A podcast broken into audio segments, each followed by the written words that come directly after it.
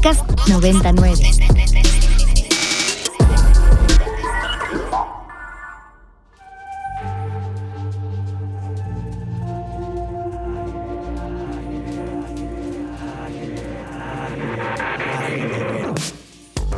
Agenda Ibero.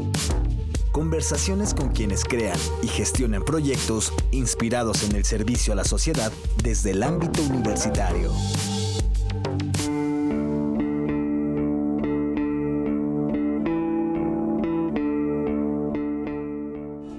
Bienvenidos este sábado 18 de marzo a estas horas de la madrugada aquí dándole duro a la chamba con los motores ya listos para lanzarnos al ratito al Vive Latino. ¡Qué emoción!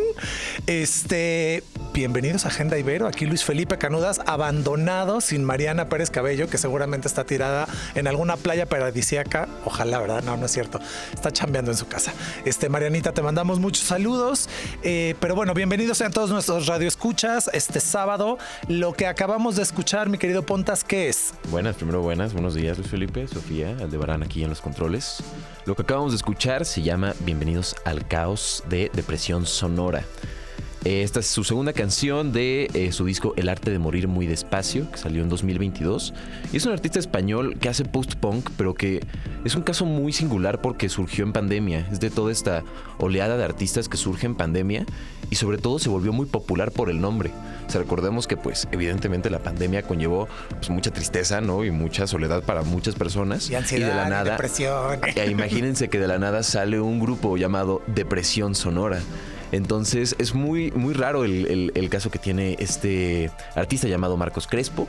Y esta letra básicamente habla eh, sobre la niñez y sobre ser introducido a este mundo tan caótico cuando ya te lanzan a la vida y te dicen, órale, ya vas por tu cuenta. Entonces yo me, me identifico mucho como universitario de, de este miedo de, de ya ser egresado y decir, pues ya las preocupaciones no son los exámenes nada más, ¿no? Ya las preocupaciones es. son más. Entonces, eh, algunas de las frases destacadas, o sea, quiero destacar ahí una, una frase bastante chida que es, los veranos se hacen cortos, los helados saben poco, los balones están pinchados, sudo mucho y huelo raro. Entonces es... Yo, ya yo siempre he pensado, es, es lo que te iba a decir, yo siempre he pensado que la adultez es una trampa. Nos la vendieron muy bien, pero luego a la hora de la hora viene sin instructivo, sin presupuesto y sin previo aviso. Entonces es una cosa complicada. Pero bueno, así es y hay que darle con la mejor actitud. Nada de depresiones este sábado, mi querido Pontas. Y como ya bien dijiste, le damos la bienvenida a nuestra invitada, que por ahí ya oyeron al principio. Sofía Garfias, bienvenida. Gracias por aceptar estar en sábado aquí con nosotros. Es un gusto que me hayan invitado aquí a compartir estos micrófonos con ustedes, a platicar un poco de la vida después de los egresados. No te preocupes, este, empiezas a morir lentamente, pero desde antes.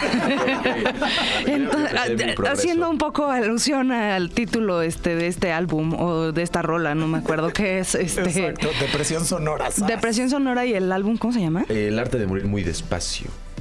No sé si es un arte, o sea, creo que es un arte más bien morir muy rápido. este, y no causar tantas molestias. No, no es cierto, pero ¿Qué tal? Ya se convirtió esto en terapia. Sí. Oiga, no, pero perdón que te interrumpa, Sofía. Primero vamos a decir de dónde y por qué estás aquí. Claro, claro, ¿no? claro. Primero, entonces, Sofía Garfias es egresada de la carrera de comunicación de aquí de la Ibero. Una vez que salió de aquí de la Ibero, te especializaste en arte. Sí. Y estuviste chambeando un rato eh, con Soma, ¿no? Pues, bueno, primero estudiaste y, Y, luego... después, ajá, eh, lo que sucede es que eh, entré a comunicación, la verdad es que fue un espacio muy formativo e importante, eh, como en el sentido de poder empezar a leer a los primeros teóricos y poder empezar a como ampliar mi eh, universo tal cual y mi estructura de pensamiento. Pero yo siempre había querido estudiar arte. Ok. Este, estoy segura que habrá quienes se identifiquen conmigo allá afuera, que de pronto reciben unas instrucciones como de, no, tienes que estudiar una licenciatura real. Exacto, Entonces, bueno, eh, tal cual acabé estudiando comunicación, pero creo que fue un acierto. Bien. Este, además de todo, porque llegué aquí a Ibero 90.9 en mi apenas segundo semestre, eh, con 19 añitos, así, mm, Claro. ¿y esto de qué se trata? Y pues mis, tanto mi madre como mi padre se habían dedicado al radio, entonces no, no era tan, tan ajena. Entonces, bueno, estuve aquí eh, entre eh, los laboratorios de comunicación y el, el espacio de Ibero 90.9 toda la carrera. Eh, pero pues no, no- fui muy insistente en que quería eh, hacer algo de arte. Entonces, Eh, una vez que me gradué, que me titulé, fue como, bueno, pues adelante. Y ahí estuve, me especialicé primero en fotografía, hice una licenciatura en fotografía en un instituto en Nueva York. Este, y después, bueno, fue como, bueno, claro, ahora ya entiendo muy bien el medio y estoy empezando a poder armar como ciertas este, cuerpos de trabajo. Eh, me falta ahora sí echarme un clavado a la teoría. Entonces hice este posgrado en Soma que es una escuela dirigida y creada por artistas contemporáneos, como de la generación de los 90, los 2000, este, que como que se dieron cuenta que había una especie de agujero pedagógico en la forma de aprender arte. Sobre todo en cuanto a lo contemporáneo. ¿no? Sí, en- eh, sí, tal exacto. En cuanto a lo, no lo clásico, sino lo contemporáneo. Entonces, bueno, pues es esta escuela ahí como un poco punk, pero increíble. Este, en, Increíble porque punk. Claro, verdad, obvio, obvio, verdad, exacto. Entonces, en, en- es- hice una maestría en Soma y lo cierto es que también eh, cuando terminé fue como, bueno, pues es que yo también tengo una necesidad de tener una práctica interdisciplinaria. Entonces, nunca he dejado como los conocimientos que aprendí aquí en, en los cuarteles de la estación y mi inquietud por la radio y mi inquietud por eh, la investigación, pero pues como por otro lado empecé a trabajar eh, pues ya más como una práctica como artista, es decir, este pues hacer como trabajos participativos y hacer obra tal cual. Sí. Este, pero conforme ha ido pasado el, pasando el tiempo, este pues se hace cada vez más evidente que como que mis intereses son, o sea, eh, como una especie de abanico, ¿no? o sea, que no me interesa. Muy dices. interdisciplinario. Claro. Y ahora estoy muy bien con eso. Eh, porque hace ocho años, siete años, seis años decía, no, es que o tengo que ser artista de estudio o tengo que ya renunciar a todo y conseguirme un trabajo de uniforme. Y ahora o sea, esas- la O por la I. Sí. Puedo ser I, I, I. el trabajo de uniforme ya no, ya decidí que está bien que no lo tenga, ¿sabes? O sea, porque sí. siempre decía, no, ya, un trabajo de uniforme y no me tengo que preocupar por nada. Y entonces me puedo asegurar este pagar los impuestos. ¿Sabes? Este, pero. Y luego ni es cierto. Tienes el uniforme y no te alcanza los impuestos. Oye, Sofi, perdón que te interrumpa, pero No. cuéntanos. Hay, do- hay dos cosas que no quiero que se queden en el tintero. Uno, tus proyectos de podcast, que tienes dos muy interesantes. Sí. Y otro, tu obra como creadora. Porque también por ahí vi en redes que has tenido participaciones para crear obra propia en diferentes lugares, ¿no? Entonces, cuéntanos primero lo que quieras. Este es tu espacio. Ay, gracias. Lo que quieras. Este, bueno. Efectivamente, tengo dos, bueno, he hecho dos proyectos grandes, digamos, de, de sonoros. Eh, uno de ellos se llama Remotas Podcast, que pueden escuchar en cualquier plataforma. En este momento no estamos produciendo nuevo contenido, pero bueno, Pueden escuchar lo que eh, ellos hay cuatro temporadas hacia atrás. Ah, buenísimo. Este, y ese proyecto surgió de manera muy intuitiva en la pandemia con dos queridas amigas. Este, Una conocida de casa. una conocida de casa, Begoña Irazábal. Exacto. Y otra querida amiga, este, Sofía Cerda, que es, es periodista. Ok. Y bueno, pues un poco como el nombre lo delata, estábamos en, en, en medio de la pandemia con una profundísima aburrición y decíamos, bueno, ¿qué vamos a hacer? Entonces nos conectábamos a tener nuestras pláticas habituales, este, de cuáles son mis este, inquietudes Claro. para hoy y para siempre. Y entonces de pronto fue como de, oigan, ¿y si hacemos un podcast?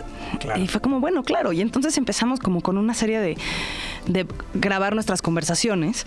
Eh, y bueno, de pronto empezamos a descubrir que era un formato que funcionaba. Y bueno, corte, empezamos a tener, o sea, se empezó a empezó a crecer eh, el, el podcast y empezó a ser un poco referente porque empezamos a contar historias como muy íntimas eh, que al mismo tiempo, o sea, como al hacerlas públicas se hacen colectivas, ¿no? Claro. Este, es con una perspectiva de género, pero sobre todo como muy personal. O sea, como que tiene una dimensión literaria, pero también de investigación periodística y de investigación comunitaria.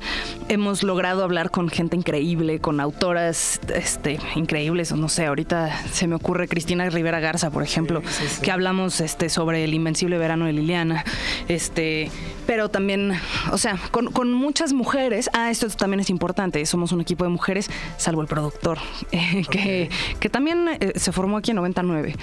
Este, pero en realidad es que, es que, bueno, pues de manera como muy intuitiva empezó a crecer y crecer y crecer. Hasta el punto en el que dijimos, bueno, necesitamos detenernos porque esto sigue creciendo y todas tenemos eh, trabajos y cosas, o sea, que, Claro. que como que bueno, o sea, tenemos que priorizar y darles atención. Con esto, si hay alguna escucha de remotas, no quiero decir que no va a volver a existir. Lo que quiero decir es que eh, se esperen unos meses. este, Pero los que no conocen el proyecto, métanse a cualquier plataforma y escuchen remotas. Tienen unas entrevistas con muchas escritoras extraordinarias, jóvenes, muy contemporáneas y además escuchar hablar a este trío de mujeres es una gozadera, en verdad. Yo tuve oportunidad ya de revisar dos porque yo, mi, talón de Aquiles es la literatura y cuando me enteré que habían entrevistado a ciertas personalidades, mujeres, jóvenes, creadoras, dije, ah, por ahí. Y es un, es un gozo escucharlas. Así que a todos nuestros escuchas vayan a cualquier plataforma y métanse, échense un clavado y escuchen por lo menos dos y van a ver que se van a enganchar con sí, el proyecto. Sí, se van a enganchar porque luego además hay como que se generan estas relaciones como si fuéramos amigas. Pues a quienes nos escuchan. Ah, bueno, sí. y es como, ay, hace mucho que no te veo, o no te conozco, pero sé que te acabas de casar. como, claro. ok, bueno, me tienes que platicar del otro proyecto radiofónico que también es importante, pero ya Alde me hizo señas de rolita. Entonces, Pontas, ¿qué vamos a escuchar? Edúcanos a todos, por favor. Vámonos con Rolita y no los voy a atarantar tanto porque pues ya el, mundo es un caos, este, todo está mal. no, es sábado, todo está bien, todo está bien. Exacto, entonces vamos a poner una rolita para relajarnos un rato. Esta rolita es de Suarás, que es un trío por Joan Bacho y Santi. Espero haber pronunciado bien Joan porque es con X. Y me comenta Luis Felipe que Santi fue egresado de la Ibero. Sí, de Relaciones Internacionales, por supuesto. Un querido, querido... Eh, pues sí, amigo, la verdad. Y además es novio de una ex colaboradora de 99, de Valeria Villalobos, que también hace podcast en Antifaz y bla, bla, bla. Como esto se hace una gran familia, pero sí. un poco endogámico. Eh, un poco, un poco. Y sí, pues nada más para relajarnos, es una mezcla como entre trova, bolero, tienen son jarocho también, este, hasta diría como bossa nova y todo lo mezclan como con esta esencia pop. Y pues es un álbum como para escuchar, este, estaba hablando ahorita con Luis Felipe fuera del aire, como en los fines de semana, ¿no? Una canción como dominguera, exactamente. Esto se llama Siempre Simón y Nunca Nel.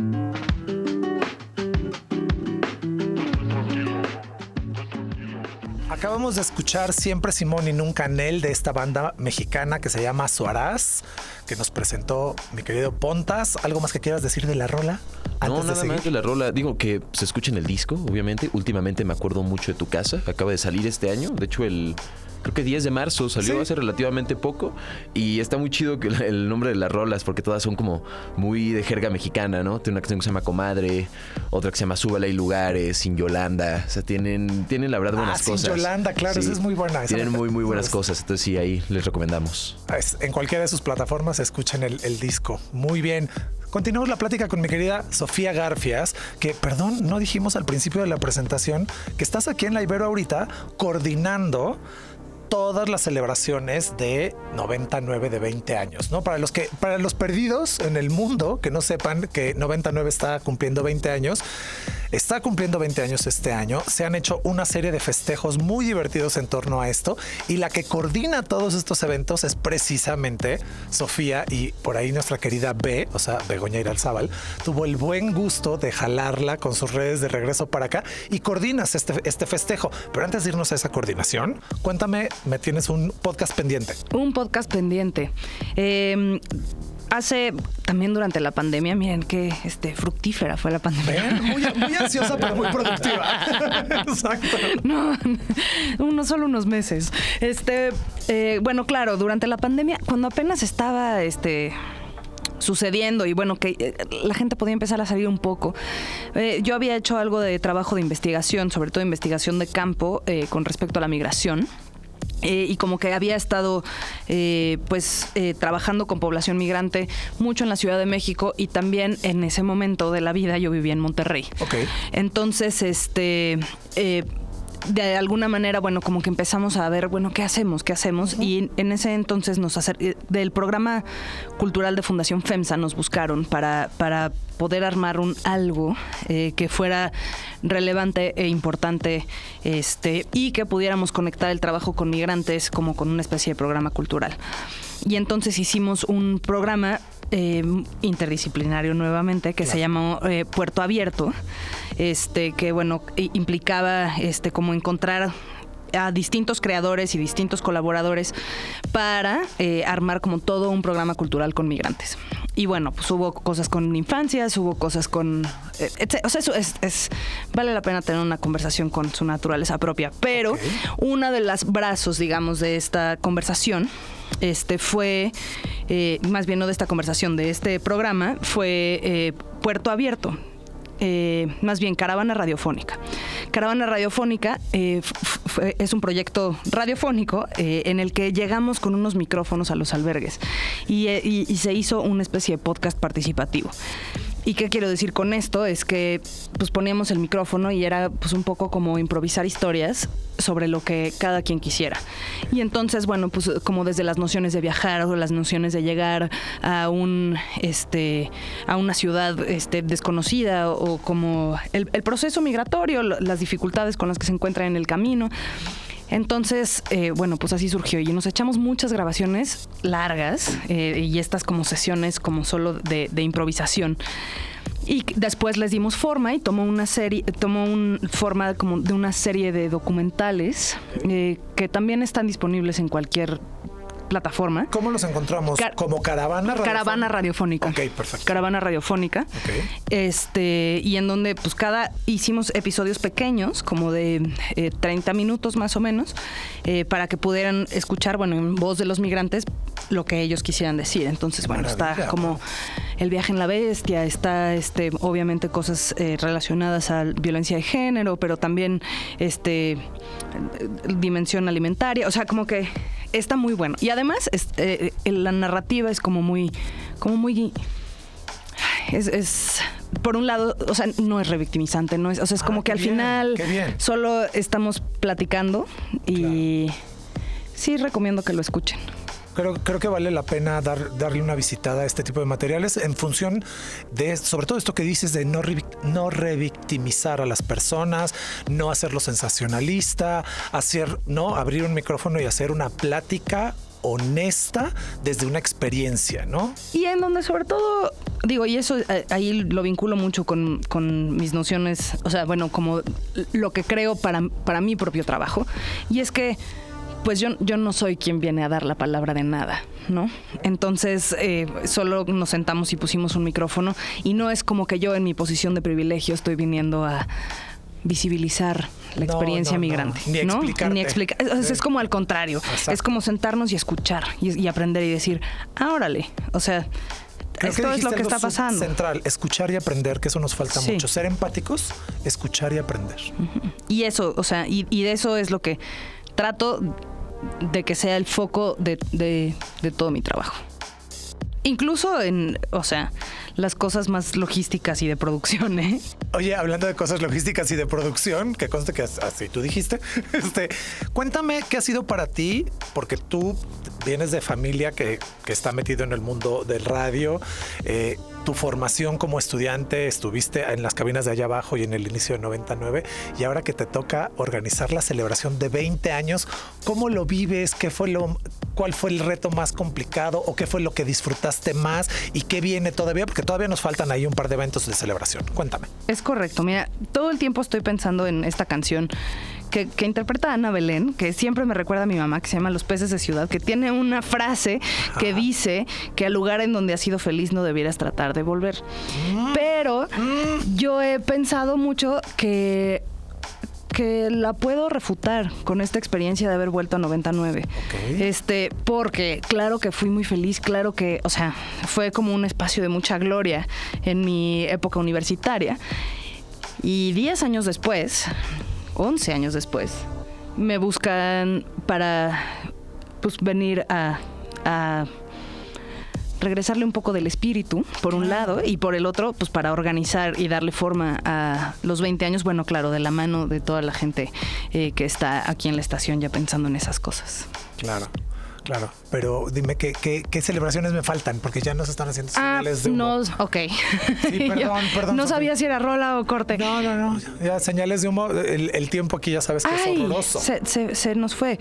Bueno, rápidamente, el próximo jueves, este, este próximo jueves que viene, Sí. va a haber un, este, un concierto eh, con nuestros aliados de One RPM. Bien. Va a haber tres banditas. eh, pero yo les recomiendo que estén en sintonía con nuestras redes sociales y en nuestros programas en vivo para que sepan quiénes van a estar Y cómo pueden pueden conseguir conseguir boletos. sus boletos. Exacto. Y el 30 de marzo, y con eso cerraríamos, digamos, el bloque de celebraciones grandes de Sí. este marzo, Sí. eh, vamos a tener una observación en el Centro Clavius, una observación astronómica en el Centro Clavius y un concierto de la maravillosa también exalumna Silver Rose. Entonces, también estén ¿Y el, el conciertito va a ser en el observatorio Clavius? No, o sea, todo junto. no, va a ser, o sea, va a ser la observación y después vamos a caminar a un forito que está ahí al lado. Ok. Este, pero bueno, estén, estén al pendiente. Ok, sí, lo pueden buscar en redes. Se nos quedaron mil cosas en el tintero. Tu obra como artista, eh, futuros proyectos, la experiencia de coordinar esto, pero desgraciadamente se nos fue el tiempo. Te pido una disculpa, pero esto implica que se queda la invitación abierta a que regreses eh, un día que tú nos digas si te cuadre para poder seguir platicando sobre todo de tu obra crea- creativa, perdón, y de tu trabajo interdisciplinar. Que tengan todos un excelente, excelente sábado. Pontas, gracias. Sofi, gracias. Aldebarán, muchísimas gracias por rifarte los sábados. Que tengan ustedes un excelente fin de semana y nos escuchamos el lunes a las 4 de la tarde. Muchas gracias por escucharnos. Gracias por la invitación.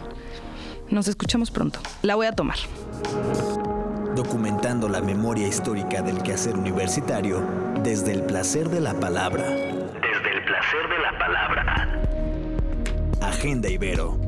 Conversaciones con quienes crean y gestionan proyectos inspirados en el servicio a la sociedad.